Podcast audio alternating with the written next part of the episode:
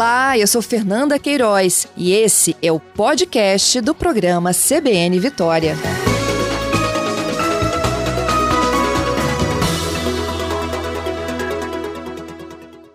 Anitta, como é que os interessados devem fazer para disputar uma das vagas da universidade? Então, eles têm dois procedimentos a seguir. O primeiro é realizar a inscrição junto ao MEC, né, no site sisu.mec.gov.br. Essa inscrição se encerra amanhã para o primeiro período, né, que a gente chama de chamada regular. E aí, dia 13, o MEC vai divulgar a relação de candidatos aprovados e esses candidatos deverão seguir os procedimentos de matrícula definidos pela UFES nos editais. Uhum. E aí os editais já estão publicados no nosso sítio eletrônico, sisu.ufes.br. São 74 cursos na universidade? São 74 cursos, 2.776 vagas. Entendo. Agora, o candidato, ele pode escolher mais de uma universidade, não é isso? Hum, a inscrição é toda feita no sítio do MEC. No período de inscrição, eles podem fazer as alterações porque eles conseguem fazer um acompanhamento quase em tempo real da disputa por aquele curso numa determinada instituição.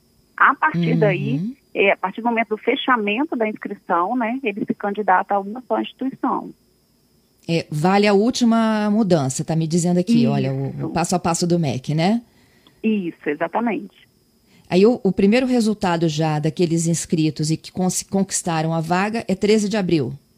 13 de abril. A partir daí, eles têm o direito à vaga, né? Mas para uhum. ser de fato matriculado, ele precisa cumprir todos os procedimentos, obter os deferimentos junto às comissões que fazem as análises de documentação. E aí os candidatos têm uma segunda chance. Caso ele não tenha sido aprovado nessa chamada regular, o MEC abre o prazo de inscrições para a lista de espera, que vai acontecer do dia 13 ao dia 19 de abril. E para quem passar na primeira, o aprovado já, a chamada regular é já no dia 14. Isso aí. A gente começa o recebimento de documentação digital no nosso portal do candidato a partir do dia 14. O Anitta, isso é até importante explicar, né? Porque as pessoas não precisam ir até a universidade para tentar disputar não, isso. Tudo online. Não precisam. Exatamente em função da pandemia, nós estamos trabalhando com um piso totalmente remoto. Todas as comissões uhum. estão atendendo remotamente nós montamos uma central de atendimento para dar conta de tirar as dúvidas, tudo remotamente, atendimento pelo WhatsApp. Então, nos nossos editais, lá no sisu.uf.br, tem os contatos de todas as comissões envolvidas no processo. O que facilita a vida de quem está em casa, né? Porque não precisa se deslocar, é tudo digitalizado Exatamente. e enviado. Exatamente, Entendi. evita gastos, né, com deslocamento evita exposição ao risco de contaminação do vírus.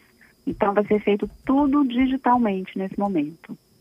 Entendido. É, minha última dúvida aqui é, é, é, com relação né, aos inscritos. Vocês têm uma expectativa de quantos devem se inscrever para essas mais de duas mil vagas? Olha, a gente consegue acompanhar isso mais para frente no fechamento. Normalmente a gente tem 15 mil, 20 mil inscritos, é um quantitativo bem elevado. O que é muito bom, né? Porque tem muita gente querendo estudar mais, né? Sim, é muito bom. Só aumenta a disputa, né? é, aumenta a disputa. Tá certo, Anitta. Muito obrigada, viu, pelas suas orientações. Por nada, eu que agradeço.